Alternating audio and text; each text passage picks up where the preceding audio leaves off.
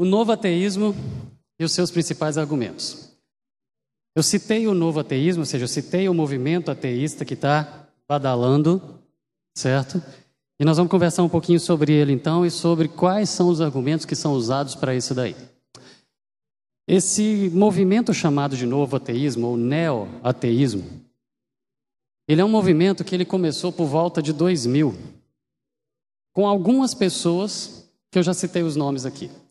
Tem alguns indivíduos que são cabeça de áreas diferentes, que são líderes, que são ateus convictos, ativistas, que se estruturaram, são amigos de lugares diferentes do mundo, mas são amigos e se estruturaram e criaram um grupo para poder, de forma organizada, sistemática, difundir o ateísmo como se fosse uma religião mesmo, ou seja, algo estruturado, organizado para poder mandar pessoas, para poder criar material, para trabalhar de forma salvar o mundo. Salvar o mundo das garras da religião. É essa que é a ideia aí.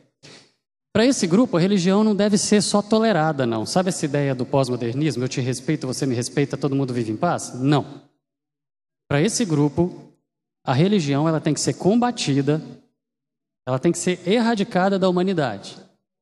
Combatida, criticada, jogar muitos argumentos para poder derrubar a fé das pessoas e com o objetivo de zerar que igreja seja peça de museu daqui a algumas décadas. É esse o objetivo declarado. Eu não estou inventando isso, eles mesmos falam. Tá? Bom, 1 João, a gente encontra o quê? Sabemos que somos de Deus e o mundo todo está sob o poder do maligno. Não é novidade. Considerando que o mundo está no poder do, debaixo do poder do maligno, ou seja, existe uma disputa, uma guerra espiritual por trás do mundo físico que a gente enxerga. E essa guerra que está sendo travada, o maligno o mal, o diabo e os seus anjos, aqueles que estão por trás de todas essas questões e de toda a estratégia por trás disso, vai mudando as suas táticas e tra traçando formas diferentes de tentar lidar com isso e conquistar cada vez mais adeptos e pessoas para o seu lado ao longo da história. Mudam as cabeças das pessoas, mudam as estratégias. Os argumentos são os mesmos, o que falam são as mesmas coisas, mas muda as estratégias. 1 Timóteo 4 vai falar: o Espírito diz claramente: nos últimos tempos alguns abandonarão a fé e seguirão espíritos enganadores e doutrinas de demônios, e tais ensinamentos vêm de homens hipócritas e mentirosos. Homens hipócritas e mentirosos.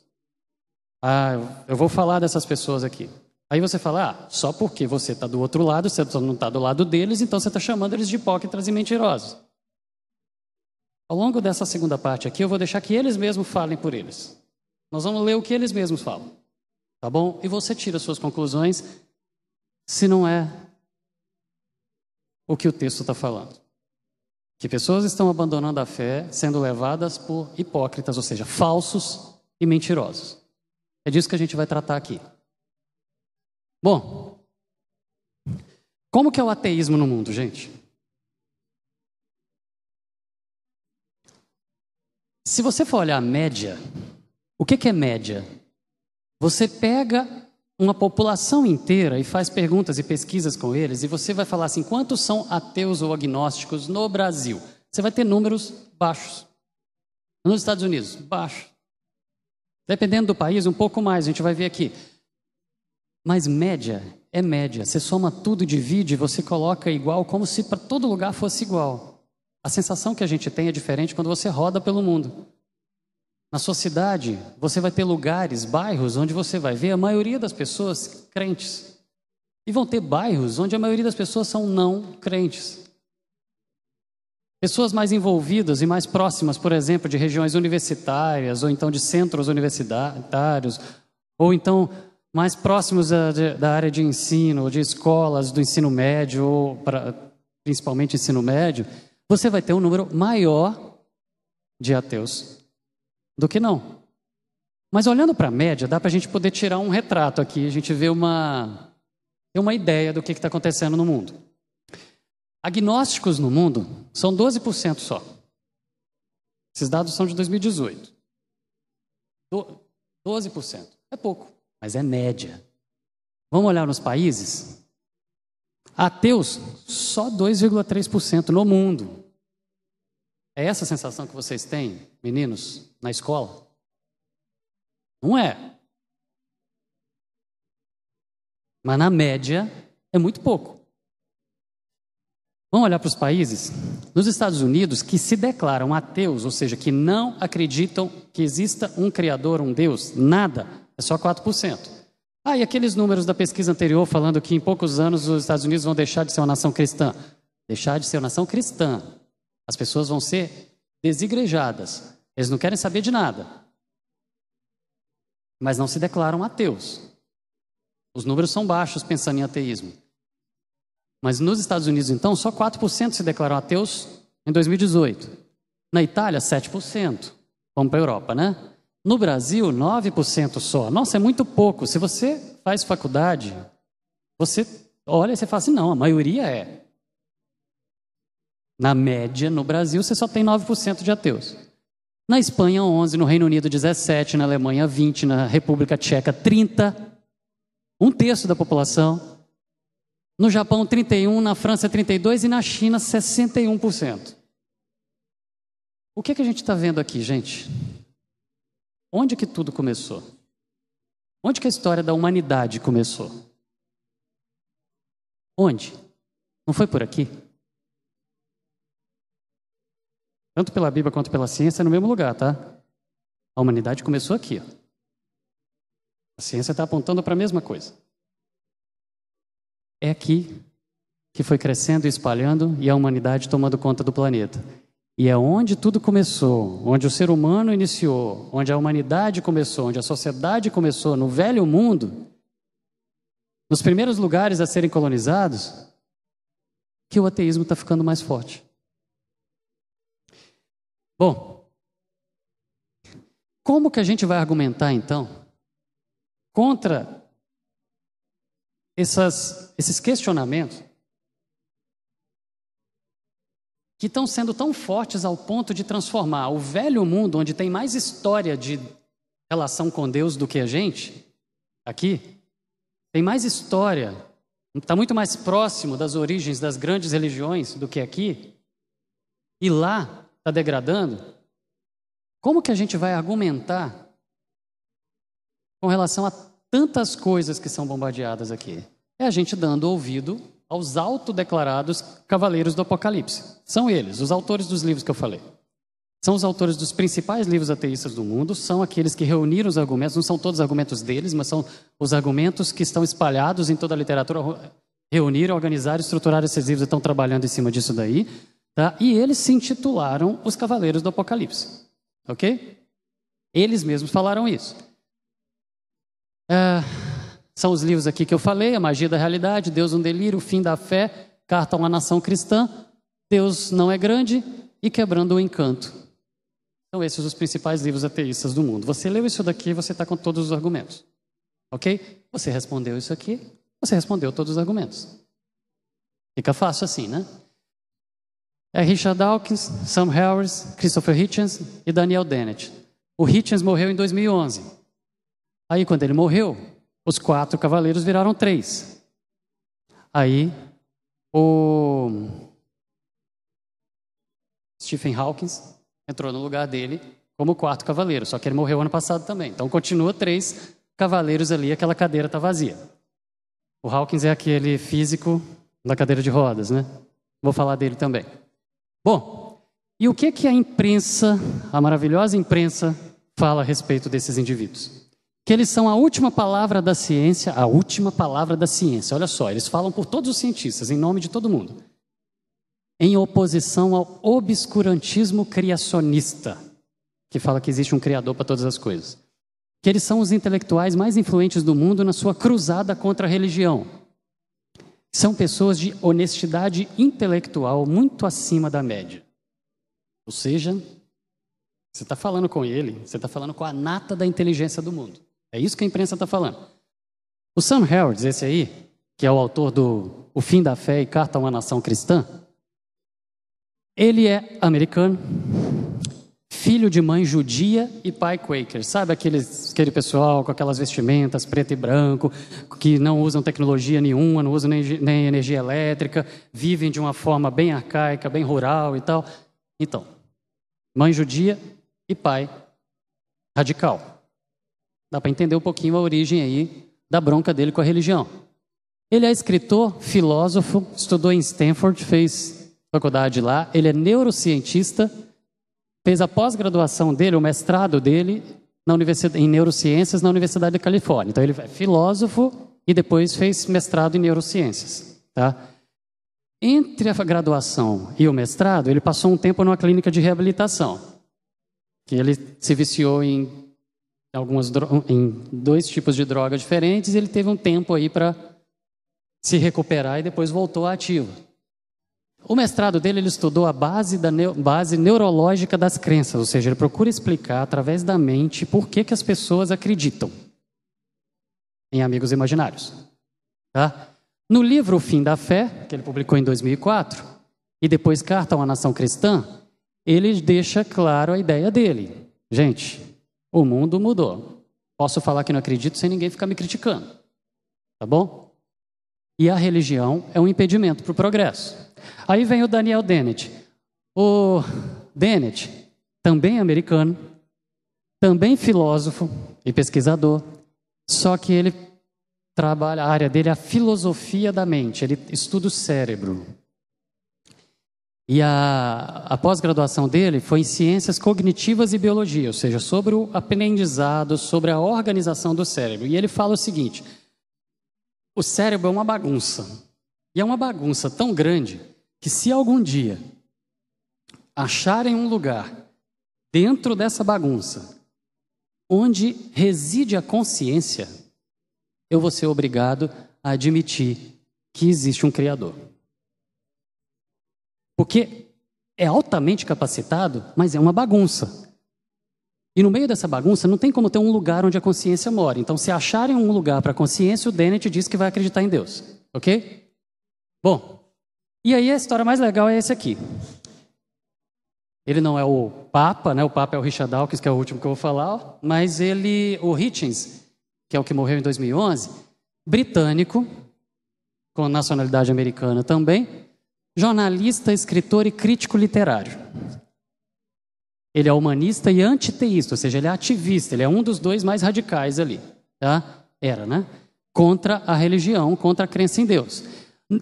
E ele escreveu o livro Deus Não é Grande, onde ele trata de mostrar como as religiões envenenam tudo e acabam com tudo, então que se a gente acabar com a religião, o mundo vai viver em paz. É isso que ele fala ali, o livro dele, 2007. E ele fala que o conceito de Deus, ou então de um ser supremo, é uma crença totalitária imposta às pessoas que destrói a liberdade do indivíduo.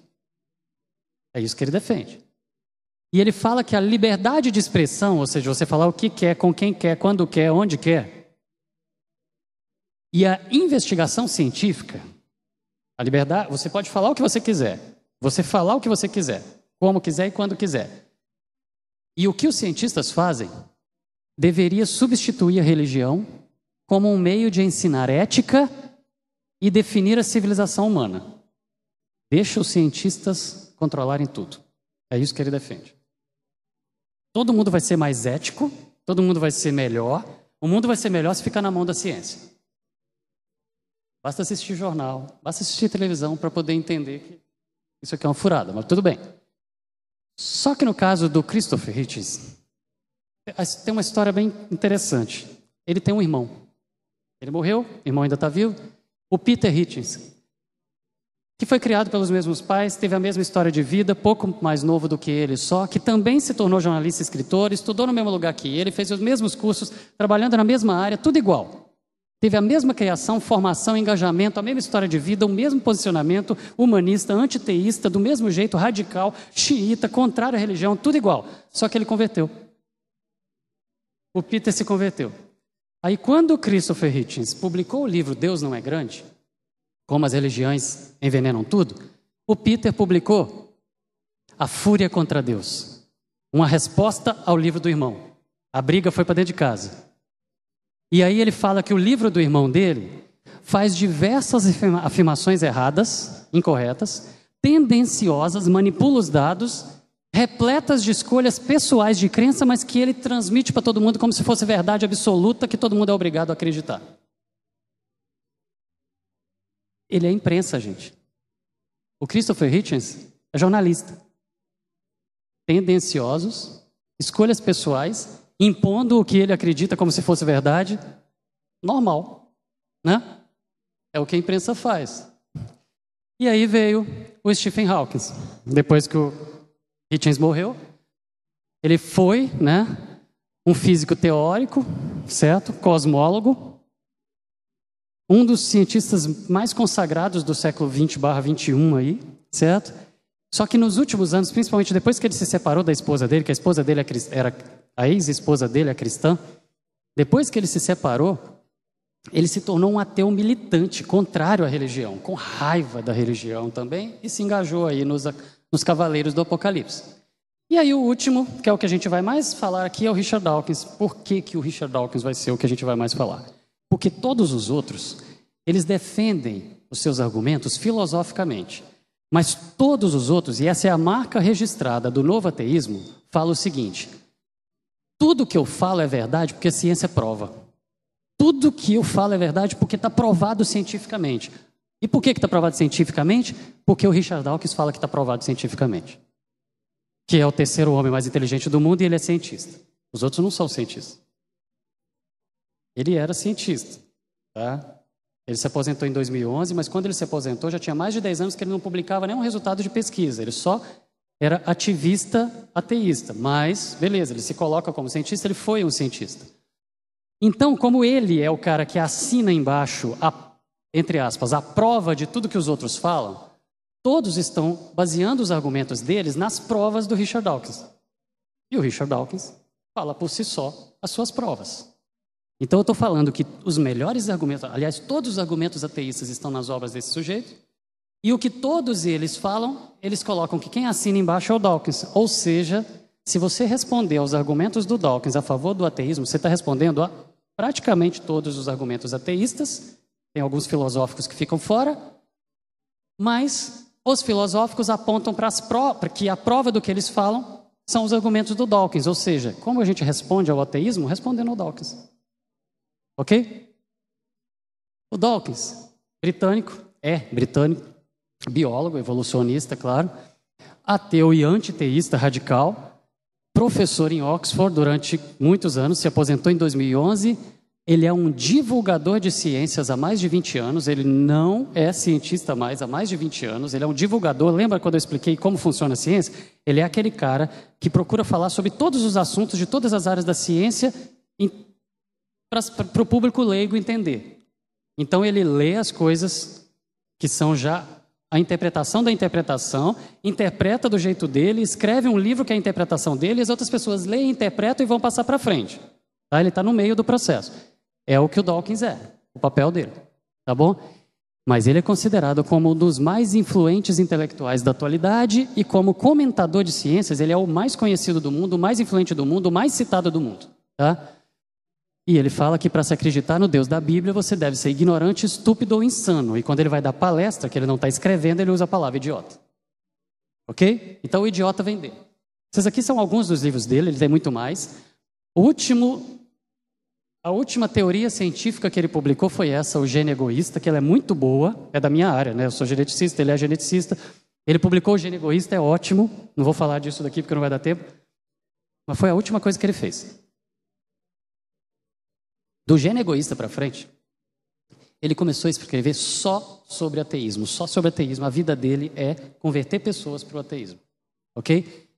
E o penúltimo livro dele foi Deus um Delírio, que, segundo ele, foi a melhor obra ateísta que ele já fez, onde ele reuniu os melhores argumentos, onde ele colocou tudo o que precisa para uma pessoa abrir o livro crente e terminar ateu. O supra-sumo do ateísmo está nesse livro de 512 páginas. Ok? E o que a imprensa fala então do Richard Dawkins? O maior pensador da nossa geração. Um indivíduo polêmico e desafiador, de honestidade intelectual muito acima da média, um ícone do ateísmo contemporâneo. Desde Nietzsche não se atacava a Deus com tanta veemência, porque ele realmente ele é bem radical, ele é bem incisivo, vocês vão ver algumas frases dele, tá? Ele é a última palavra da ciência em oposição ao obscurantismo criacionista, ou seja, o que ele fala é o que a ciência diz. Ele é o porta-voz da ciência para o mundo, tá bom?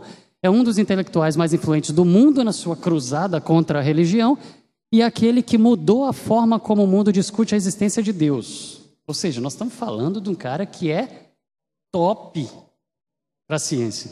Para a ciência não, para a imprensa coloca que ele é, dentro da ciência, o topo, a nata.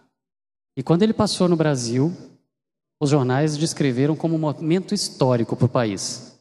Quem que fala essas coisas dele? Eu tirei essas coisas daqui, ó. CNN, New York Times, Time, National Geographic, Discovery Channel, Sociedade do Comportamento Animal, Rede Globo, Folha de São Paulo, o Globo, Flip, super interessante, época, todo mundo. É dali que saíram essas frases. Tá bom? O ano passado, eu pesquisei o nome dele, uma pesquisa só no Google, foram 15 milhões de citações.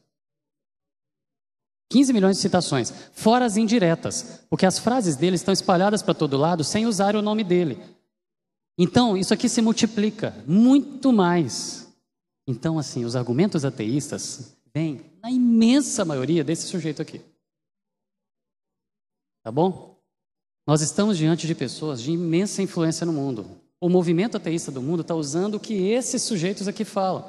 E o que esses sujeitos falam, todos eles jogam a assinatura final para esse aqui. São pessoas de autoridade ímpar. Pessoas que as pessoas tratam, que o mundo tem tratado como o que ele falou é irrefutável. É a maior inteligência da humanidade. Por que, que eu estou fazendo toda essa descrição? Porque quando você vai ler o que eles falam, ou o que ele fala, não faz. Não casa. Não parece que nós estamos falando de tudo isso aqui, não. Mas vamos lá. A gente leu esse texto já, né? O que Deus espera de nós? Que estejamos sempre preparados para responder a qualquer um que pedir a razão, a lógica, a coerência da nossa fé. Não é isso? Quem, em última instância, que está pedindo a razão, a lógica, a coerência da nossa fé, são eles. São esses indivíduos. Eles estão pedindo. E o resto está indo atrás, só repetindo o que eles falam. Por isso que eu falei que não são exércitos de ciência contra a religião. São indivíduos com seus adeptos. Mas todo mundo vai atrás. O que ele fala, todo mundo faz reverência. E quais são as afirmações deles, então, que a gente vai responder aqui?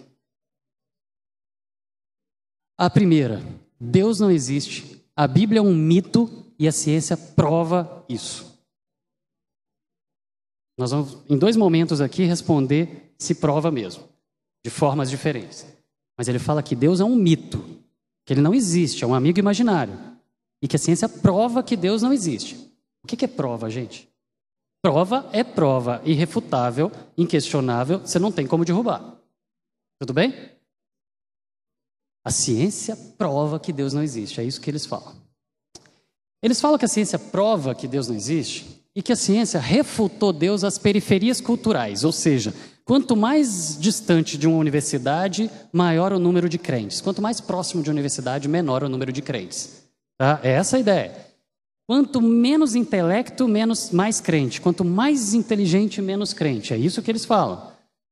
Eles falam que o conhecimento científico leva naturalmente ao ateísmo. Quanto mais você conhece ciência, mais você vira ateu.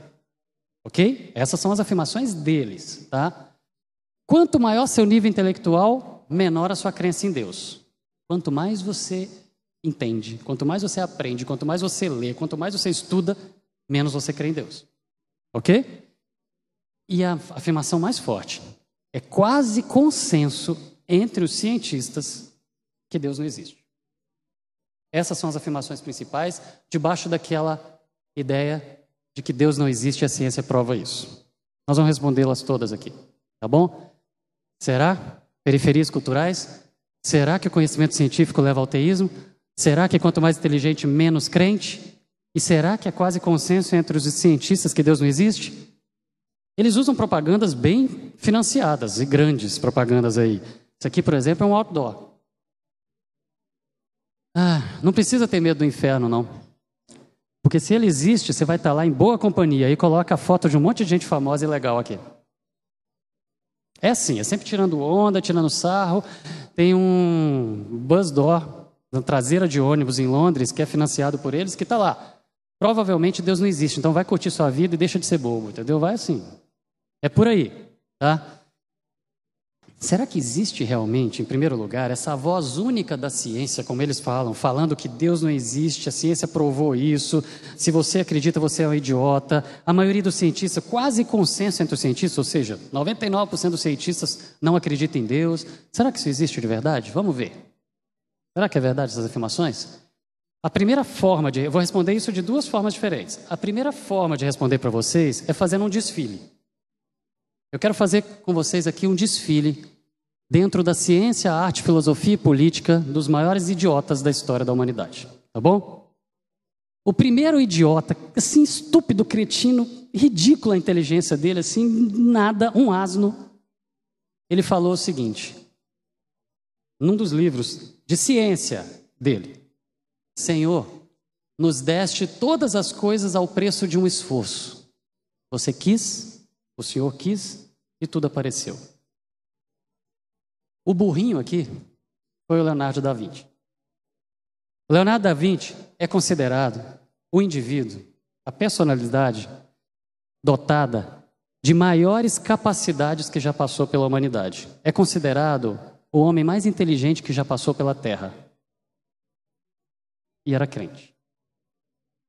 Era crente. Lembra da palavra que eu estou usando, que eu estou englobando grupos diferentes. Um indivíduo considerado um dos, um dos não, o indivíduo mais inteligente que já passou na Terra, que conseguiu criar e desvendar coisas em várias áreas diferentes do conhecimento, coisa que hoje ninguém consegue. Você foca numa coisa, você é especialista na crista da mitocôndria, mas você não sabe nada do, do retículo endoplasmático. O Da Vinci, ele falava de várias áreas ao mesmo tempo.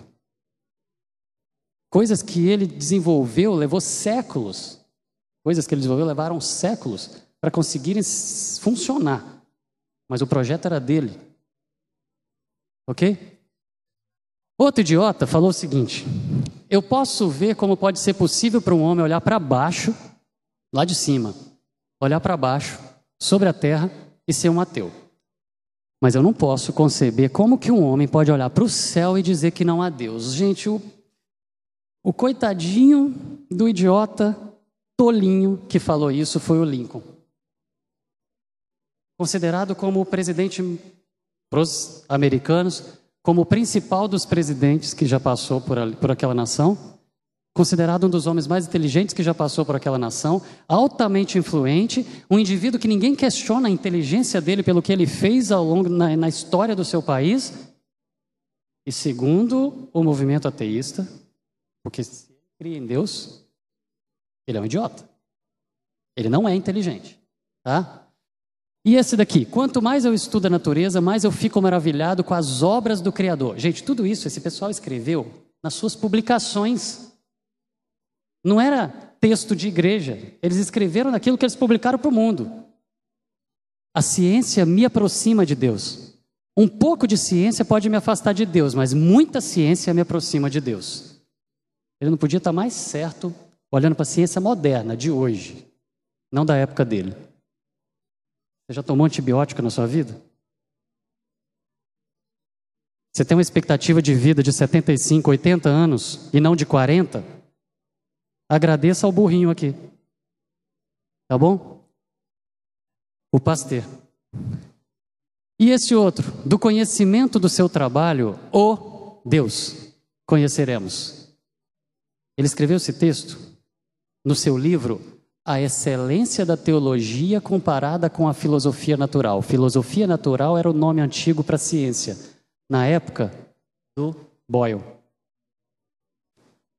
Ele publicou um livro de teologia falando que era muito melhor estudar sobre Deus do que estudar ciência. Idiota. O que ele fez foi a base para que o Isaac Newton fizesse as descobertas dele. E esse aqui, a natureza é a arte de Deus. Esse sujeito é o Dante. O Dante Alighieri teve um trabalho científico que fez um score, assim, umas perguntas para poder fazer para as obras de personalidades da história, da ciência, da arte, da política no passado, sem ter a pessoa para entrevistar, mas para pes pescar das obras daquelas pessoas pontuações que pudessem é, indicar o QI daquele indivíduo. E a pontuação máxima era 100. O único que tirou 100 foi o Dante Alighieri. A natureza é a arte de Deus. Crente. Idiota. E esse aqui, esse esplêndido sistema do Sol, planetas, cometas, só poderia proceder do conselho e domínio de um ser inteligente e poderoso. Ele colocou isso na contracapa do seu trabalho científico que marcou a história da humanidade. Isaac Newton. Considerando, considerado o cabeça da ciência moderna. O Newton é considerado um marco, um divisor de águas na história da ciência. Idiota. Crê em Deus? Periferia cultural, tá bom? E esse aqui, que a crença na criação do mundo, isso daqui está na contracapa também de uma tese. Que a crença na criação do mundo seja fortalecida por esta publicação, que a crença na criação do mundo, na criação de Deus, seja fortalecida por esse meu trabalho que eu estou publicando agora. É isso que ele falou que a opinião sobre o Criador seja reconhecida na natureza e que a sua sabedoria brilhe cada vez mais. Isso é um louvor a Deus. E quem escreveu isso daqui foi o Kepler. Gravitação universal. Físico. Todos vocês estudaram ele na escola. Ou se não estudaram, ainda vão estudar. Ok? E esse aqui, minhas experiências com a ciência é, conduziram-me a Deus. Ele era ateu e virou crente. Desafiam a ciência a provar a existência de Deus. Mas precisamos realmente acender uma vela para ver o sol? Esse cara é o Brown, o chefe do projeto, ao longo de anos, que batalhou até conseguir levar o homem à lua. Idiota. Ele era ateu e virou crente. Por quê? Porque estudando ciência ele viu que não tinha como negar. Ok? Gente, a gente tem um monte de gente. Poderia falar do Francis Bacon, Copérnico, Galileu, Pascal, Faraday, Mendel, Kevin, Maxwell, Ramsey, um monte de gente. Hoje, na universidade, seria perseguido para ser botado para fora. Por quê? Porque crente na Bíblia não pode ser cientista. Todo mundo é idiota se acredita. A história da ciência foi feita por crente. Os maiores nomes na história da ciência foram feitos por crentes. Eu não estou falando de todos aqui, não. Eu citei alguns. E quem que é esse cara aqui? Quem conhece? É o Darwin. O Darwin, antes de morrer, por causa de toda a confusão que a teoria da evolução criou na época, jornais publicando foto de macaco com cara de Darwin e tal, ele escreveu uma autobiografia porque ele falou assim: vão falar coisa de mim que eu não falei. Então ele escreveu a própria autobiografia. Tem várias biografias do Darwin que são lidas. A dele, que ele escreveu sobre ele mesmo, não é muito divulgada. Ela está lá no Museu do Darwin e tem a cópia dela disponível no site darwin.net, que ele mesmo escreveu sobre ele. E lá ele conta a história dele. Não vai dar tempo da gente explorar ela aqui, mas ele conta a história dele. É totalmente ligada à fé. Não tem nada de ateísmo. E antes de morrer, ele falou: Eu nunca fui ateu no sentido de negar a existência de Deus. O meu problema com Deus era mágoa. Ele tinha raiva de Deus porque Deus não curou a filha dele quando ficou doente. E ele foi para a igreja dele, que ele era anglicano, ele foi para a igreja dele, tentou negociar com Deus, prometeu algumas coisas para Deus se Deus curasse a menina, a Anne, a filha mais velha dele, ela morreu na semana seguinte. No livro A Origem das Espécies, o livro que é tido como grande álibi da ciência para provar que Deus não existe, o Dawkins adora usar o livro do Darwin como grande argumento a favor do ateísmo. No livro dele, ele. Aí em cima, me fala em que slide eu estou, por favor, qual o número dele? Qual? 36? Beleza, então tá bom. Tá certo. Estou no tempo certo. No livro A Origem das Espécies, ele fala de Deus. É que é um livro difícil de ler, é chato, é uma linguagem, é um inglês, é um inglês arcaico. Mas ele fala o quê? Um incrédulo. O que é um incrédulo? Que não acredita. O incrédulo poderia dizer que seguramente dois criadores diferentes estiveram em ação quando estavam criando a natureza. Por quê? Porque ele estava estudando a criação de Deus. Ele era cristão. Ele saiu para pesquisar o mundo, rodando, ficou aqui no Brasil durante bastante tempo, foi na Bahia, foi no Rio de Janeiro, depois foi para a Argentina, pesquisando, coletando dados para poder chegar a uma explicação sobre por que, que as espécies mudam. Fato, gente, as espécies mudam, isso é fato. A teoria da evolução foi uma tentativa de explicar por que, que as espécies mudam, é só isso. Mas as espécies mudam, tá?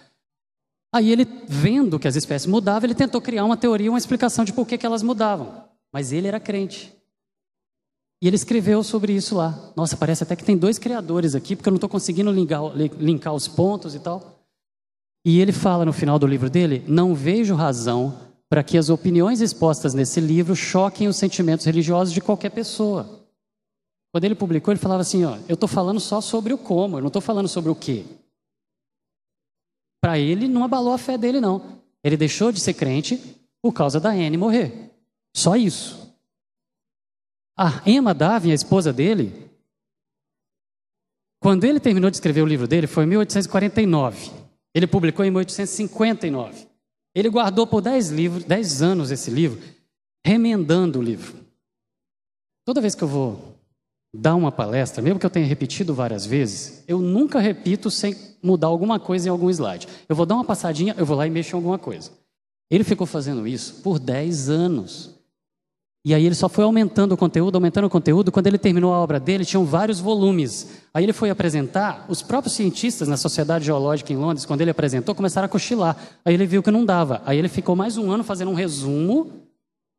Então foi em 1858 que ele fez essa apresentação. Aí ele fez um resumo de 500 e poucas páginas, que é o livro A Origem das Espécies, que hoje todo mundo que defende o ateísmo fala que leu, mas não leu. Porque é muito chato. Mas ele pegou esse livro e deu para a esposa dele ler, antes dele publicar. Esse resumo de 500 e poucas páginas. E falou assim: leia, ela era uma cristã fervorosa. Ele já estava com raiva de Deus. Mas ela continuava firme com Deus, indo para a igreja, levando os filhos todo dia até a morte, continuou cristão do mesmo jeito. Ele ficou com raiva de Deus, ele parou de entrar na igreja. Continuou amigo do pastor, continuou financiando coisas. Ele era muito rico, financiava obras sociais da igreja, ia para as festas da igreja, só não ia para o culto, o Davi. A mulher dele não, ela não teve essa bronca de Deus aí pela morte da menina. Mas ele entregou para ela e falou assim: leia. Se você achar que isso aqui vai abalar a fé de alguém, pode queimar. Mas se você achar que isso não tem problema nenhum, só estou falando sobre como Deus fez e não sobre o que ele fez, então beleza, aí eu publico.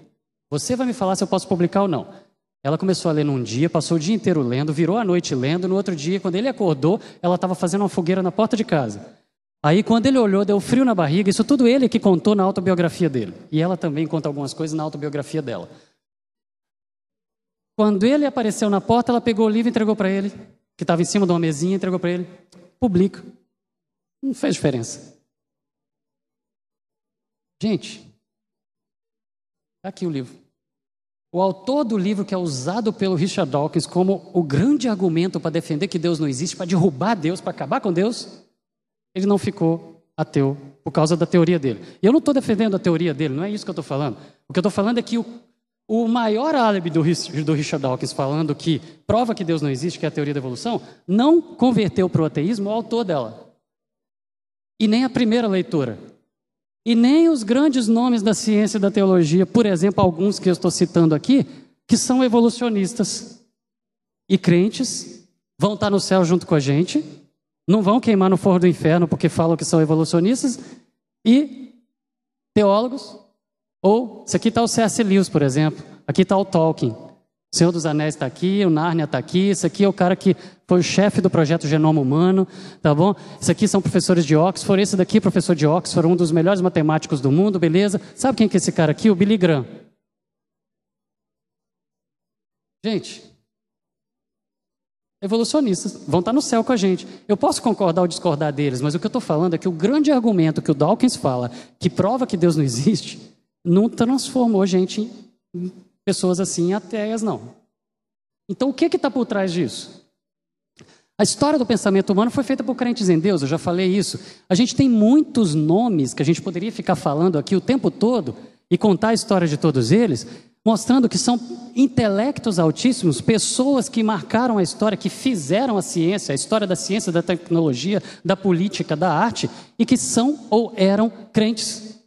Independente da sua crença ou em que, que eles acreditam, essa história de que a ciência refutou Deus para a periferia cultural não cola baseado nessas pessoas aí. Mas os cabeças do movimento ateísta não se conformam com essa resposta que eu estou dando aqui. Sabe por quê? Eles falam que essas pessoas só falaram isso porque são pessoas da história, são antigos. Eles não conheciam a ciência moderna.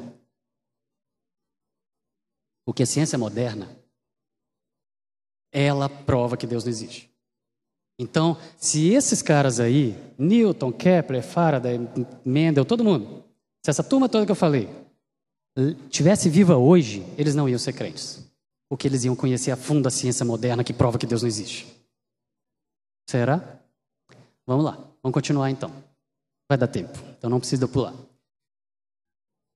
Eu quero falar de pessoas então que estão sendo formadas, que foram forjadas, porque isso é da minha época de graduação, esses exemplos aqui, colegas meus, que estudaram na Unicamp, de áreas diferentes ali, e que foram forjados, tiveram a sua formação baseada na ciência moderna, a tal que prova que Deus não existe, tá bom? Então vamos lá. Um primeiro, estudante evangélico, caiu lá no, no inferninho, certo? E quando, esse é meu amigo até hoje, ele veio lá do Rio Grande do Sul. Quando ele era adolescente, na igreja dele, os pais dele são cristãos, o pai dele é diácono, a mãe é professora de escola bíblica. Eles são fiéis e crentes firmes na igreja até hoje, certo? Ele foi criado dentro da igreja. E quando ele era adolescente, ele teve dúvidas. Dúvidas, sabe? Ele começou a fazer perguntas aqui. Ah, mas como foi que Deus fez? Aqui está falando que ele fez, mas como foi? Ah, eu acho que pode ter tido ah, isso, isso pode ter acontecido dessa forma. Acho que tal coisa casa com a ciência, né? Ah, o Big Bang. Nossa, o haja luz pode ter sido o Big Bang, não pode? Ah, então tá, legal. Então beleza, pronto, acabou. Vira a página, segue a vida. Tá. Mas ele foi falar isso com o pastor dele, e o pastor dele pegou a Bíblia e bateu na cabeça dele. Deu uma bibliada na cabeça dele e falou: vai para longe daqui com essas ideias demoníacas. Aí o cara está fora da igreja até hoje, nunca mais pisou dentro da igreja. A família dele continua lá, ele nunca mais pisou na igreja. Lembra os motivos para jovens se afastarem da igreja? Porque a igreja é antagônica à ciência? Gente, pergunta, questiona, vai lá, vai a fundo, estuda, resolva seus problemas, as suas dúvidas, suas crises, para você ficar firme. Você pode perguntar, Deus estimula isso, tá? Ele é biólogo, doutor em genética e evolução pela Unicamp, pesquisador, geneticista hoje, pesquisador em Brasília, tá? E continua crendo em Deus. Ele só não crê mais na igreja. Ele não pisa mais dentro da instituição. Mas ele continua crendo em Deus do mesmo jeito. O conhecimento levou ao ateísmo? Não.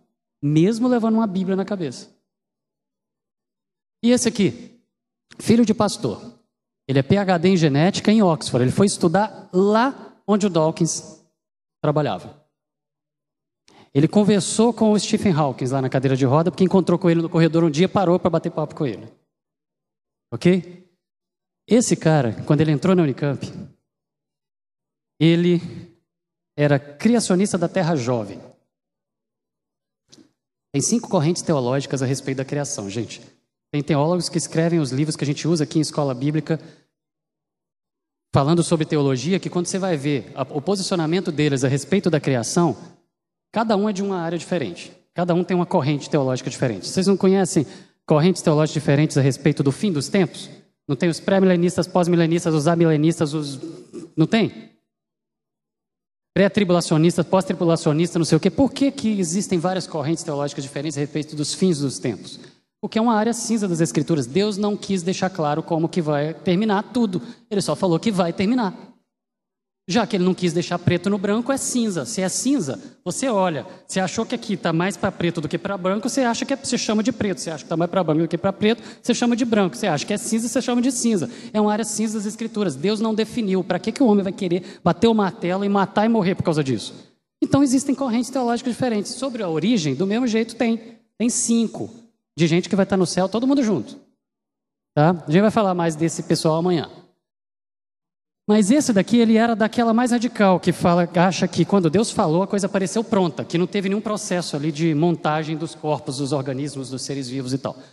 Ele achava isso. E eu e ele discutíamos naquela época. Hoje eu já sou menos, bem menos, sou bem mais neutro do que eu era naquela época. Mas naquela época eu não era. Eu era o oposto dele. Ele era criacionista da Terra Jovem. Ele achava que o mundo tinha seis mil anos e eu falava: o que, que é isso? Seis mil anos já tinha inventado, inventado vinho, já tinha inventado um monte de coisa. Peraí e tal. E a gente discutia isso na cantina lá, naquele mesmo lugar que tiraram sarro de mim. Bom, aí ele foi embora para Oxford. Lá ele teve tempo à vontade de ficar estudando. Aí teve um dia que ele voltou, passou num concurso da USP, é pesquisador da USP hoje. Aí um dia ele me ligou. Quando ele me ligou, ele falou o seguinte: essas são as palavras. Desculpa, não me ligou, ele me escreveu. Se eu tirei do e-mail dele. Bicho, pode dar risada. Eu me rendo. Não tem jeito. Deus usou a evolução para criar. Eu não estou defendendo a evolução. Eu não defendo.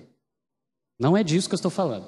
Mas eu estou falando que esse filho de pastor aqui, forjado na ciência moderna, que foi estudar em Oxford, no mesmo lugar do Dawkins, que é PhD, mestre e doutor em genética, forjado na ciência moderna, não virou ateu. Passou a achar que Deus usou a evolução como uma ferramenta na hora que ele estava criando. Ponto, foi isso. E continua crente do mesmo jeito, atuante na igreja dele. A ciência moderna transforma em ateu? Porque o que o movimento fala é que os grandes nomes da história da ciência eram crentes porque eles não conheciam a ciência moderna. Você vai falar que ele não conhece? Tá. E esse aqui? Dois. Dois amigos. São as duas maiores médias da história da Unicamp. A Unicamp tem 55 anos. De todos os alunos que passaram pela Unicamp, sempre quando você chega no final do seu curso, você recebe um score. É a média de, das notas que você tirou. Em todas as provas nos anos que você passou ali. Um deles, a média foi 10. O outro foi 9,8. As duas maiores médias da história da Unicamp. Tá? É... O primeiro deles ele foi estudar em Harvard, foi fazer o mestrado e o doutorado dele em Harvard. Ele é PhD em genética e evolução também. Ele é católico.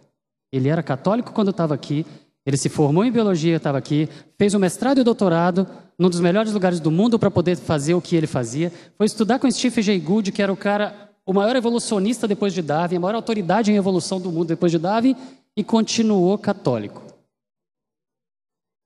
Dentro da sala dele, na Unicamp, tem um crucifixo em cima da mesa dele. Como é um cara do jeito que é, ele leva muita pedrada, mas não botaram para fora. E esse outro, o outro, o 9.8, que o dia que ele tirou um 8 numa prova, ele ficou triste pra caramba.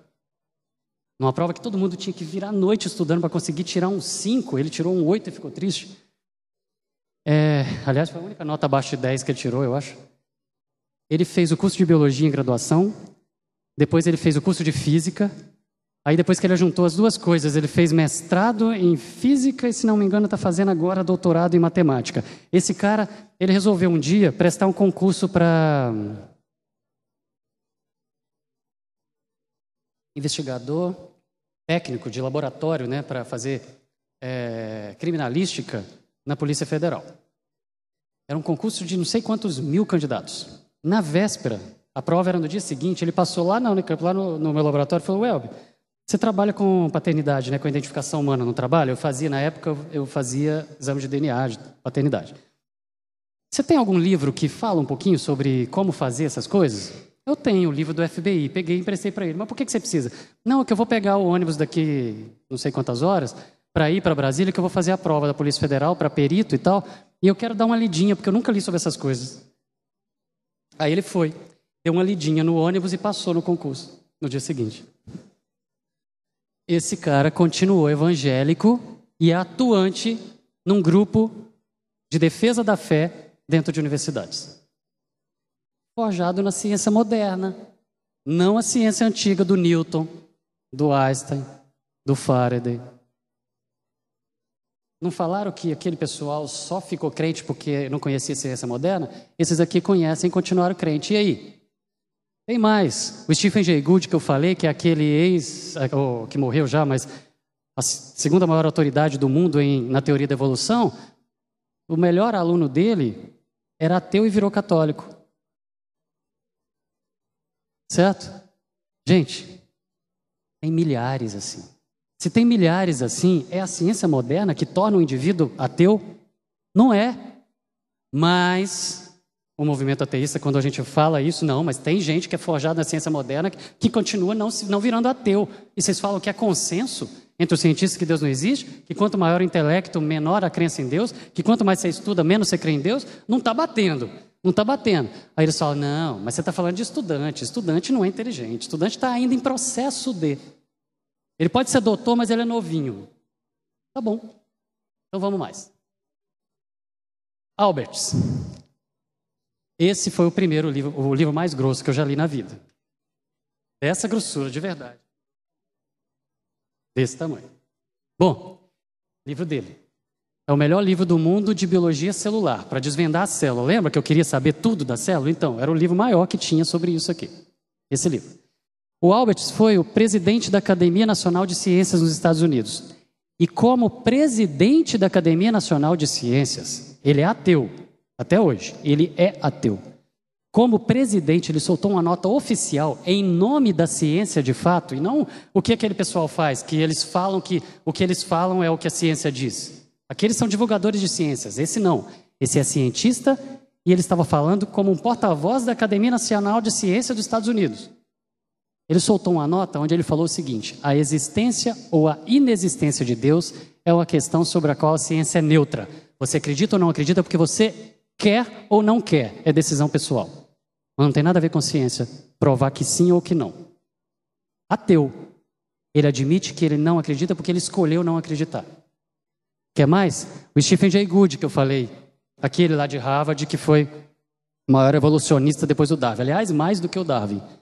Que ele entendia de evolução mais do que o Darwin, porque o Darwin não sabia genética. Bom, ele se intitula agnóstico. Agnóstico é o quê?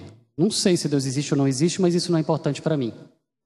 Mas ele escreveu num livro que chama Pilares do Tempo, o livro dele, o seguinte: ou metade dos meus colegas é estúpida, idiota, ou então a ciência darwinista, no caso ali, que era a discussão daquele livro, é totalmente compatível com crenças religiosas convencionais. O que ele chama de crenças religiosas convencionais é isso. Você pode ir para a igreja, orar, cantar, fechar o olho, falar com Deus e ser um cientista sério, inteligente, top, nata da ciência do mundo lá dentro do laboratório do mesmo jeito. Porque até o darwinismo, que o Dawkins fala que é o grande argumento para derrubar Deus, segundo o agnóstico Stephen Jay Gould, é totalmente compatível quando você ir para a igreja e orar.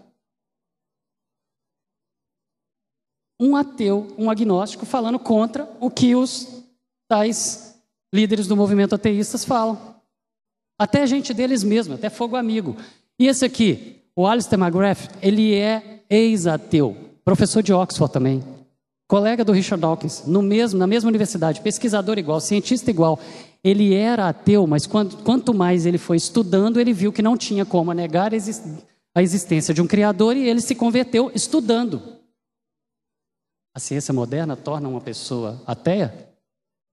Não torna, gente. E aí, quando Dawkins escreveu Deus um Delírio, um ano depois ele publicou uma resposta que chama O Delírio de Dawkins.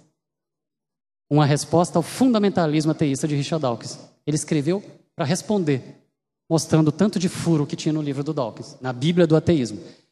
Outro que respondeu ao Dawkins um ano depois foi esse aqui, Francis Collins. Collins escreveu esse livro, A Linguagem de Deus. Um cientista, não dá para ler livro, um cientista apresenta, apresenta evidências de que ele, coleta maiúscula, existe. Esse cara ele escreveu para responder o livro do Dawkins também. Sabe quem que é esse cara? Projeto Genoma Humano. Levou 15 anos. Ele comandou o projeto Genoma Humano até o final. E quando publicou o resultado, ele estava do lado do Bill Clinton, divulgando os resultados ali e louvando a Deus por isso. Você vai para o YouTube, você acha o Collins é, dirigindo louvor jo dos jovens na igreja dele. Isso aqui é idiota? Ciência moderna. Virou ateu? Não. Outro aqui, Rosalind Pickard, do MIT. Ela era ateia e virou religiosa e virou defensora da fé Vem no, no ano que vem, vem aqui no Brasil, dá uma série de conferências aqui rodando pelo país. Atuante, apologeta atuante, ela fala o seguinte: eu assumi que a fé não era intelectual, ou seja, que a fé era burra, era estúpida, e que não, não era baseada em provas. Só que a experiência de ler a Bíblia, só ler, ninguém pregou para ela, só ler. A experiência de ler a Bíblia por mim mesma desafiou todos os meus pressupostos anteriores. Eu estou falando que esse livro se, se garante. Se Deus quer, vai ser. Ela só leu. Amanhã a gente vai ver como que ela e mais alguns leram esse livro aqui, sem base religiosa nenhuma, e se converteram. Gente, tem muita gente, tem muito livro. Dennis Alexander, do Faraday Institute lá de Cambridge. Professor também, pesquisador também, evangélico, apologeta, atuante, cientista na ciência moderna, baseado nela. Hugh Ross, astrofísico da Universidade de Toronto, no Canadá. Ele era ateu, criado numa família ateísta, nunca tinha pisado numa igreja e começou a ler isso daqui. E ele ficou impressionado e ele se converteu ao livro quando ele terminou de ler a segunda página e se converteu ao cristianismo quando ele terminou de ler o Novo Testamento. Ele conta a história dele e a gente vai falar amanhã. E o mais legal deles que eu acho é esse, o Lennox. O Lennox é matemático de Oxford até hoje. Em Oxford, ah, ele é evangélico, apologeta e evangelista. Tem vários vídeos dele no YouTube debatendo com Richard Dawkins de frente a frente os dois. E lá em Oxford tem um lugar que chama Casa de Debate. E tem um púlpito. E nesse púlpito só sobe a nata da ciência do mundo. O cara para subir ali, ele tem autoridade cacife para subir e falar lá. E se ele fala, ninguém pode perguntar, levantar, discordar, não pode fazer nada. Ok? E levantar e ir embora é uma falta de respeito. Aí, ele foi convidado para falar lá. E quem estava na plateia? O Dawkins, na segunda fileira. O Lennox. A casa de debate cheia. Chama casa de debate, mas não é debate, é monólogo, né? Ele pregou o evangelho de Jesus de ponta a ponta, falou da criação até a morte e sacrifício de Jesus, só faltou fazer apelo na frente do Richard Dawkins, vermelho de raiva, mas olhando, porque ele sabia que tinha um monte de câmera virado para ele para poder pegar a reação dele, mas ele não podia fazer feio. Eu acho esse aqui bem legal. Está aqui. É esse momento, é esse vídeo que está aqui, está disponível no YouTube. É só procurar o Lennox versus Dawkins em Oxford. É fantástico esse vídeo.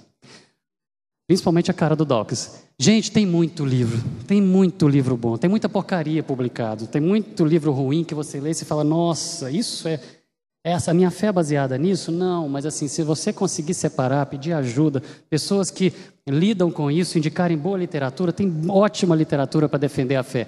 Então, gente, falar que a ciência refutou Deus baseado na ciência, baseado no conhecimento, no intelecto, falar que ciência leva ao ateísmo baseado em, em, em conhecimento, leitura e estudo, está furado. Mas tem alguns números aqui para poder mostrar para vocês o quanto está furado. Eu falei que eu ia mostrar isso de várias maneiras, vou mostrar alguns números, tá? Nos Estados Unidos, tem várias pesquisas, uma delas, todas são bem próximas, os números são bem próximos. Nos Estados Unidos, 70% dos cientistas creem no Criador. Lembra da história do quase consenso? Quase, eles falam, o movimento ateísta fala que é quase consenso entre os cientistas que Deus não existe. Nos Estados Unidos, 70% acreditam. Só que eles só respondem que acreditam se a pesquisa for anônima. Tá? Se você perguntar se eles acreditam num Deus pessoal, que você pode ir para a igreja, cantar para ele, orar e falar com ele, esse 70% já cai para 40%. Por quê? Porque 70% eles fazem o seguinte: estudando, não tem como, não existe prova que Deus não existe, não existe argumento contra Deus, não tem jeito, não existe nenhuma evidência. Não é que não existem várias ou suficientes, não existe nenhuma evidência de que Deus não existe. Não existe. Beleza? Então o cara acaba admitindo: tá bom, existe um Criador, mas eu não vou ser religioso. Esse Criador ele é impessoal. Tá bom, 70%. Tá, Existe um Criador ele é um indivíduo, ele é uma pessoa. Eu posso falar com ele, orar e conversar com ele. 40%. É por causa desse número aqui que o Stephen Jay Gould falou que ou metade dos meus colegas é idiota, ou então dá para ir para a igreja e ser crente ao mesmo tempo. Por causa disso, por causa desse número. Tá? Então, só que se você fizer a pesquisa mandando a pessoa se identificar, o número cai para 20%. Só. Aí você pode falar, nossa, é quase consenso que não acredita em Deus entre os cientistas. Mas sabe por quê? Isso aqui é porque não acredita mesmo? O mesmo sujeito que aqui falou que acredita, que aqui falou que acredita, aqui ele fala que não acredita. Lembra daquele meu amigo? Por quê? Porque aqui ele está dando a cara para bater. E como criaram esse mito de que ser cientista é ser ateu, e que se você é inteligente, você tem que ser ateu, então se o cara é orgulhoso e ele fala, não, eu não posso, ninguém pode pensar que eu não sou inteligente, então ele fala que não acredita. Isso é constrangimento, isso daqui não é a resposta real deles. A resposta real está aqui. Só que tem. Esse pessoal é estúpido? Desprovido de intelecto? Não, eles só são envergonhados. Eles só são pressionados. Ok? Só que os melhores números vêm aqui. Vamos falar do prêmio Nobel. O prêmio Nobel, ele premia todo ano a nata da ciência do mundo. Vocês vêm todo ano divulgando aí os ganhadores do Nobel. A nata da ciência do mundo. E quando o prêmio Nobel completou 100 anos, tem poucos anos isso, tem 5, 6 anos, eu não estou lembrando quando. Quando publicou 100 anos, completou 100 anos, fizeram uma retrospectiva, dois livros, traçando e descrevendo e contando a história dos ganhadores do Nobel. E aí nessa história, eles apresentaram várias coisas a respeito dos ganhadores de Nobel, entre elas a religião. Não é livro de crente, não, tá? Estou falando de ciência. Estudando cientistas, os ganhadores de Nobel, falando, vamos falar sobre a opinião política deles, a opinião religiosa deles, a opinião, entendeu? Sobre religiosidade dos ganhadores de Nobel. Vamos ver o que, que deu? Os dois trabalhos chegaram nos mesmos números, tá bom? Vamos lá. Em 100 anos de Nobel, 65,4% dos ganhadores de Nobel eram cristãos. Cristãos são os que creem em Jesus como Salvador. Ok? Lembra? É quase consenso entre os cientistas que Deus não existe? Eles não falam isso? Você não pode ser inteligente se você crê em Deus. Esse aqui crê em Jesus que morreu na cruz para perdoar os seus pecados. 65% ganhadores do Nobel, da nata da inteligência e da ciência do mundo, eram ou são, porque ainda estão vivos alguns, cristãos. Só que se eu somar judeu nessa conta, que aqui eu falei só de cristãos, se eu somar os ganhadores de Nobel, judeus, que creem no mesmo Deus, vai para 90%, 90, alguma coisa, quase 91. 90% dos ganhadores de Nobel creem no mesmo Deus, o Deus da Bíblia. Eu quero perguntar para vocês: ateus e agnósticos são 10%. Agnóstico é o que nem sabe se Deus existe ou não. Ou seja, ateu está perto dos 2, 3% dos ganhadores de Nobel. Cadê a inteligência? Cadê o consenso? De que lado está o consenso? Cadê a maioria? Quem que é a maioria aqui? Gente, 90% do topo da ciência do mundo, dos ganhadores de Nobel, declararam que criam em Deus, que creem em Deus. 90% das maiores mentes da história declaram que creem em Deus. De que lado está a mediocridade ou a estupidez que esse movimento fala que você é estúpido se você acredita? A estupidez está de qual lado? Dos 90 ou dos 10? Dá para entender? Então, a ciência refutou Deus, isso é verdade? Ela jogou Deus para a periferia cultural? Você é mais inteligente por não acreditar em Deus? Quem acredita é um idiota? Não fecha, gente. É consenso? Isso é mentira. Lembra do texto bíblico que eu li? Hipócritas e mentirosos. É isso, isso é mentira. Está disfarçado, está distorcido aqui. Gente, cientistas de todas as épocas acreditavam e criam. Intelectuais de todas as épocas, de todas as correntes teológicas acreditavam e criam. Estudantes com conhecimento razoável aí creram e creem. Agnósticos e ateus defendem que não é a coisa do jeito que esse movimento ateísta está fazendo. E a gente vai continuar falando que, olhando para o Nobel, 90% dos ganhadores do Nobel acreditam, e a gente vai continuar falando que você é um idiota se você crê. Gente, isso é um engano, isso é manipulação, isso é tentativa de ganhar as massas e a gente está sendo levado. O mundo está sendo levado, a imprensa está mostrando isso. Agora, deixa eu perguntar uma coisa: por que, então, a ciência não refutou Deus, a gente viu isso. Mas por que não, então? Por que, que essas coisas são discutidas dessa maneira? Gente, o conhecimento raso de ciência não leva ao ateísmo.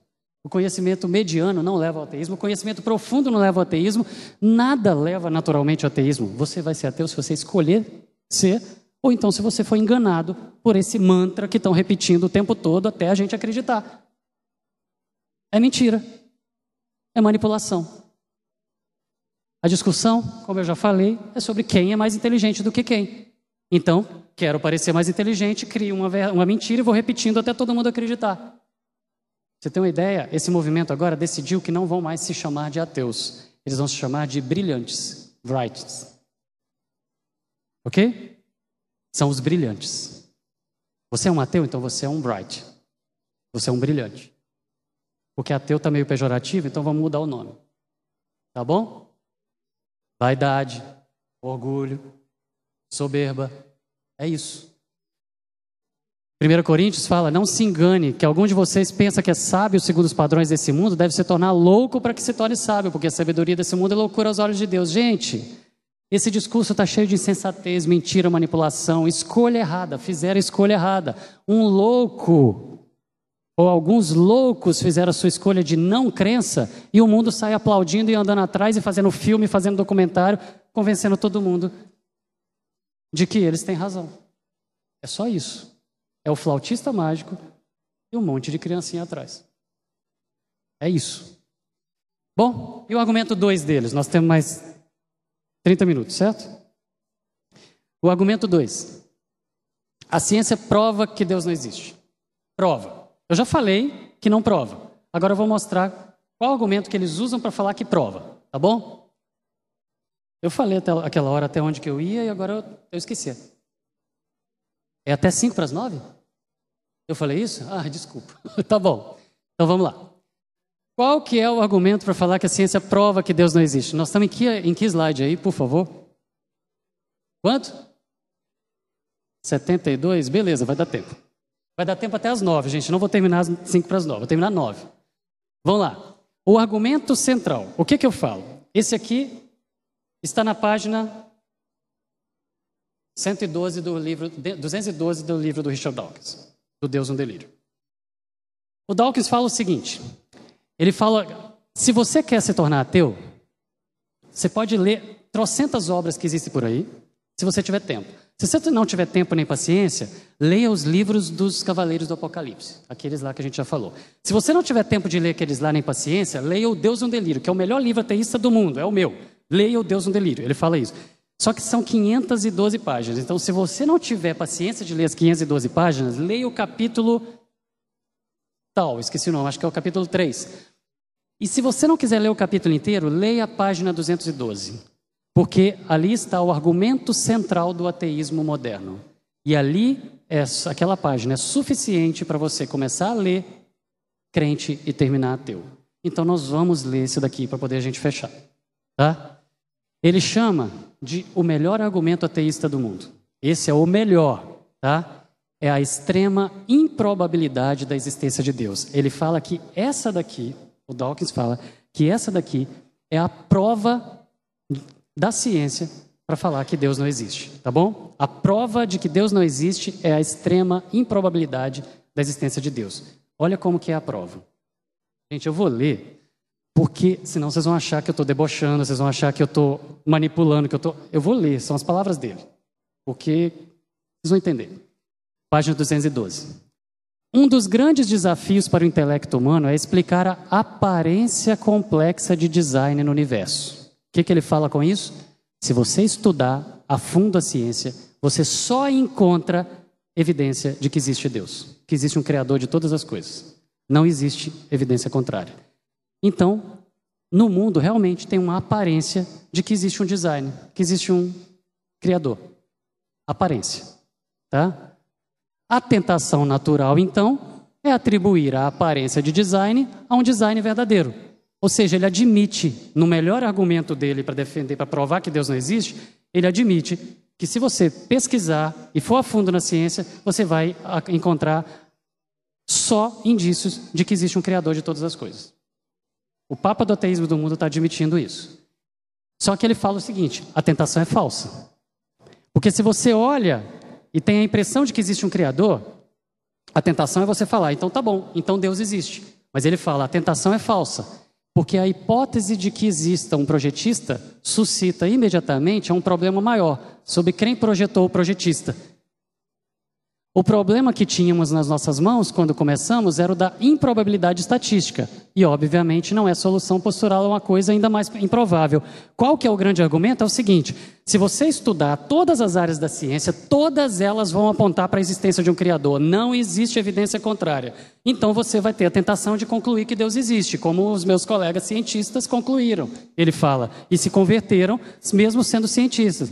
Mas a tentação é falsa, porque se você concluir, estudando a ciência, se você concluir que Deus existe, você vai ter que responder quem criou Deus. E se você responder quem criou Deus, você vai ter que responder quem criou o Criador de Deus. E se você responder, você responde, tem que responder quem criou o Criador do Criador. E isso vai virar uma regressão infinita que é estatisticamente impossível de calcular, portanto, Deus não existe. Esse é o melhor argumento do Papa do ateísmo moderno, que, segundo ele, prova que Deus não existe. Essa é a prova.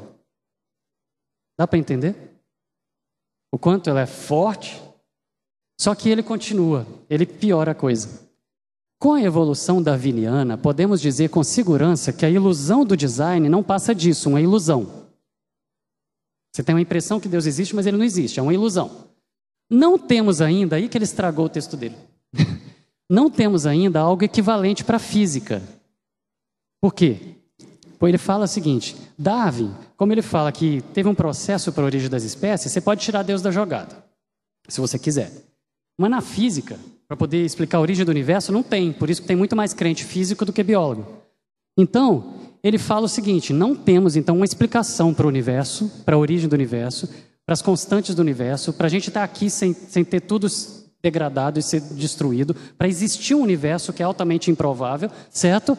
Não tem nada que explique isso. Mas o que a gente tem é, superficialmente, né, na superfície, menos satisfatório do que a versão biológica do darwinismo para explicar a origem das espécies, porque faz mais exigências à sorte. O que ele está falando é que estamos nós aqui, cérebros altamente desenvolvidos, viajando aqui na maionese, conversando sobre essas discussões dele, num planeta altamente improvável, quase impossível de existir se as constantes do universo não estivessem todas acertadas para que esse planeta existisse, não estaria aqui, num num sistema solar que não era para existir, a menos que todo o universo tivesse sido projetado para esse sistema solar existir, falando da física, num universo que não tem como ele existir se não tiver todas as constantes do jeitinho que é. Se for um pouquinho variado, o universo entra em colapso, ou ele expande e desaparece, ou ele e, e degrada, ou ele colapsa e contrai e desaparece. Não existiria nada se não tivesse sido planejado. Mas ele fala que não é para poder acreditar nisso, no plano, porque se a gente está aqui, é porque aconteceu. Se aconteceu, por menor que seja a chance, foi sorte. Deu sorte, nós estamos aqui. É sorte. Ele fala que nós estamos aqui por sorte. O cara mais inteligente, o terceiro homem mais inteligente do mundo vivo, fala que a gente não precisa acreditar em Deus, porque se nós estamos aqui, nós demos sorte de estar. E se demos sorte de estar, e você concluir que existe Deus, você vai ter que responder quem criou Deus, e isso é, é estatisticamente difícil de resolver, então pronto, escolha que Deus não existe. Tá bom? E aí ele conclui falando: Mas o princípio antrópico nos dá o direito de postular uma dose de sorte bem maior do que aquela com a qual a nossa intuição humana limitada consegue se sentir confortável. Ele fala assim: Eu sei que sorte é meio forçar a barra, né? Mas já que a gente está aqui discutindo sobre isso, que é isso que é o princípio antrópico, já que nós estamos aqui, então dá para acreditar na sorte. Já que nós estamos, foi sorte. E aí ele fecha a página falando: não devemos perder a esperança de que surja algo melhor na física um dia para explicar o universo. Mas mesmo na ausência de algo satisfatório, os postulados fracos que temos, ele admite que é fraco. Que os argumentos do ateísmo, das provas, são fracos. São obviamente melhores do que a hipótese contraproducente de um projetista inteligente. Se o argumento deste capítulo for aceito, a premissa factual da religião, a hipótese de que Deus existe, fica impossível de defender. Como? Tudo bem, ele está falando isso. Deus, então, quase com certeza não existe. Essa é a principal conclusão do meu livro. Essa é a prova. Tudo bem? Essa é a prova. Se você achar alguma coisa melhor do que essa, me escreva, porque eu não encontrei até hoje. Essa é a prova. Você precisa ter crise por causa disso, gente? Você precisa se sentir humilhado porque te, te acham idiota porque você não acredita? Porque você acredita? Gente, um tolo fez as suas escolhas de fé e todo mundo sai atrás sem questionar. Gente, esses indivíduos fizeram suas escolhas, mas eles disfarçaram essas escolhas de verdades e todo mundo sai batendo palma e acreditando. E a imprensa sai divulgando. E o professor vai ensinando. Foi escolha pessoal dele, ele escolheu não acreditar. Não existem provas. Elas não estão aí. Mas eu já falei, se você não tiver firme, se você não tiver pensado, se você não tiver firmado na rocha, se você não fizer suas, suas perguntas e não tiver suas respostas, se você estiver sendo bombardeado e não conhecer essas coisas, você pode ser levado. E é isso, você vai ser enganado. E o último argumento vai dar certo para as nove horas, faltam seis minutos. O último argumento apela para a emoção e para a história. Ele fala: a religião é má, prejudicial e deve ser erradicada da humanidade. Má, prejudicial e tem que ser combatida. Por quê? Porque a religião é responsável pelas maiores mazelas da humanidade. Quais mazelas? Terrorismo, Inquisição. Ok? É disso que ele está falando. E por isso a gente tem que acabar com a religião. Tem que acabar com as igrejas. Vamos lá. Então vamos para essa resposta. Por que que palestinos e israelitas estão lutando, gente? Por causa de Deus e Maomé? Ou de Jesus e Maomé? Uh -uh. Por causa de terra. Por que, que hindus e muçulmanos estão lutando? Por causa da Caxemira. Terra. Poder. Por que, que na Irlanda do Norte estão lutando? Por causa de dogmas religiosos, evangélicos e católicos? Não, é por causa de poder, de terra. Gente, e vamos olhar para a história. Vamos olhar para a Inquisição. Você assiste os filmes sobre a Inquisição, você lê o que fala nos livros sobre a Inquisição católica. Aquilo foi um hecatombe, matou gente pra caramba. Foram milhões de pessoas mortas ao longo de 350 anos. Aquilo ali foi a, a, as maiores mazelas que a humanidade já fez. Tem que acabar com a religião por causa daquilo. Sabe quantos morreram? A Inquisição Espanhola, que foi a maior, durou 350 anos. Em 350 anos matou duas mil pessoas. Olha na minha cola aí em cima, por favor, tá certo? Duas mil pessoas. Dá menos de seis por ano. É isso que os filmes, seriados e os livros de história fazem parecer? Eu não estou falando que esses seis por ano não eram importantes, não. Eu não estou falando que não foi crime que a igreja fez, não. Foi crime, não era para ter matado mesmo, não era para ter feito mesmo. Mas seis por ano. Gente, Duas mil pessoas é o que o Pol Pot, ditador ateu do Camboja, matou em uma tarde. As estimativas são de que ele matou dois milhões de pessoas. Dois milhões de pessoas, um ditador ateu do Camboja. Ok? Enquanto esse pessoal vem falando que o neoateísmo, oh, desculpa, enquanto o neoateísmo vem falando que a religião, que o cristianismo, que a fé fez um mar de sangue no mundo e vão associando os terroristas de hoje com crimes que foram cometidos em nome da fé há 200, 500, mil anos atrás, enquanto eles estão fazendo essa associação como se fosse tudo um balaio só, tudo num pacote só, terrorista, religioso é terrorista, é tudo igual. Enquanto estão fazendo isso, regimes como Stalin na Rússia, Mao Tse na China e o nazismo mataram mais de 100 milhões de pessoas, são regimes ateístas. É a religião que está fazendo um mar de sangue? Não, é o ateísmo que está fazendo um mar de sangue no mundo. Então esse argumento não rola, ele simplesmente vem para poder apelar para a emoção. Então, se regimes ateístas produziram um mar de sangue, quem é o responsável pelas maiores mazelas da humanidade? Temos que erradicar quem então? Se for para seguir o raciocínio na base da erradicação. É o ateísmo que está provocando todas essas coisas. Só que aí eles respondem a isso falando o seguinte: ah, mas um ateu não ia jogar um avião num prédio. Sempre vai para essa cena aqui. Ok, um ateu pode até não jogar um avião no prédio. Só que o detalhe é o seguinte: eles falam que quando um líder ateu mata, ele não faz em nome de um Deus. Não é o ateísmo, então, que está fazendo o mar de sangue. Gente, não dá. Eles não podem associar, fazer essa associação. Se eles não têm um Deus, eles vivem e matam em nome da sua ideologia. E a sua ideologia é o ateísmo, assim como para eles a nossa ideologia a nossa fé. Ok? Então, não dá.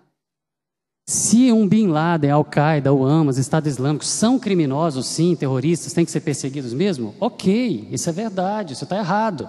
Mas não dá para poder eles pegarem e acusarem a religião pelos crimes que são cometidos ou que foram cometidos em nome de por religiosos radicais, não dá para poder vir fazer essas ameaças, essas acusações aqui e se safar por Stalin, se safar por Fidel Castro, se safar por Pol Pot, não dá. Se crimes são cometidos em nome de uma ideologia, quem assina embaixo daquela ideologia, quem se declara seguidor daquela ideologia, tem que aceitar a responsabilidade sobre os crimes que aquela ideologia fez. Então é o ateísmo que está provocando o mar de sangue e não a fé. Certo? No fim das contas, é a natureza humana que é o problema. Não é a religião ou o ateísmo. É a natureza humana, é o homem degradado, pecador, miserável. Tá certo? Mas, na verdade, o que esse movimento deveria fazer é colocar as coisas na balança, porque se você olhar, tudo que a ciência desenvolveu foi porque a igreja financiou. As bases da ciência, da história, da política, da arte vieram do estímulo e financiamento que a igreja fez para estudar a criação de Deus. Então, ao invés de falarem abaixo a religião, o que eles deveriam falar é graças a Deus pelo cristianismo. Porque graças ao cristianismo nós temos o que nós temos hoje de sociedade, tecnologia e ciência. Ok? Então, o que os neo-ateístas falam é verdade só porque foi dito por eles? Não é. Eles têm cacife para falar em nome de todos os cientistas? Não tem. Sobre todos os assuntos? De jeito nenhum. O conhecimento deles dá direito a eles se colocarem e falar em nome de todo mundo e falar que você é idiota? Não, eles fizeram isso, eles escolheram isso e eles estão vivendo assim. Portanto, a ciência refutou Deus, gente? Não. A escolha pessoal. A escolha pessoal. Ser ateu do ponto de vista da ciência, é tão escolha quanto ser crente. Se você estudar a natureza, você vai enxergar Deus. Agora, se você escolher não acreditar, é porque você quis. A escolha é sua. Para ser ateu, diante da ciência, diante do conhecimento, você precisa de mais fé do que para ser crente. Porque existe evidência o tempo todo de que Deus existe e não existe nenhuma de que ele não existe. Tudo bem? E aí a gente fecha com o mesmo texto. O que, que Deus espera de nós diante disso? Que estejamos preparados para responder a quem está pedindo a lógica da nossa fé. Que estejamos preparados. Ok? Amanhã a gente vai abrir a Bíblia. Nós vamos ler Gênesis 1 e 2. E nós vamos fazer a leitura que esses cientistas que eram ateus e se converteram lendo esse livro fizeram. E vamos, vamos entender por que, que quando eles leram as duas primeiras páginas, aliás, a primeira página, os dois primeiros capítulos desse livro, eles se converteram. Tá bom?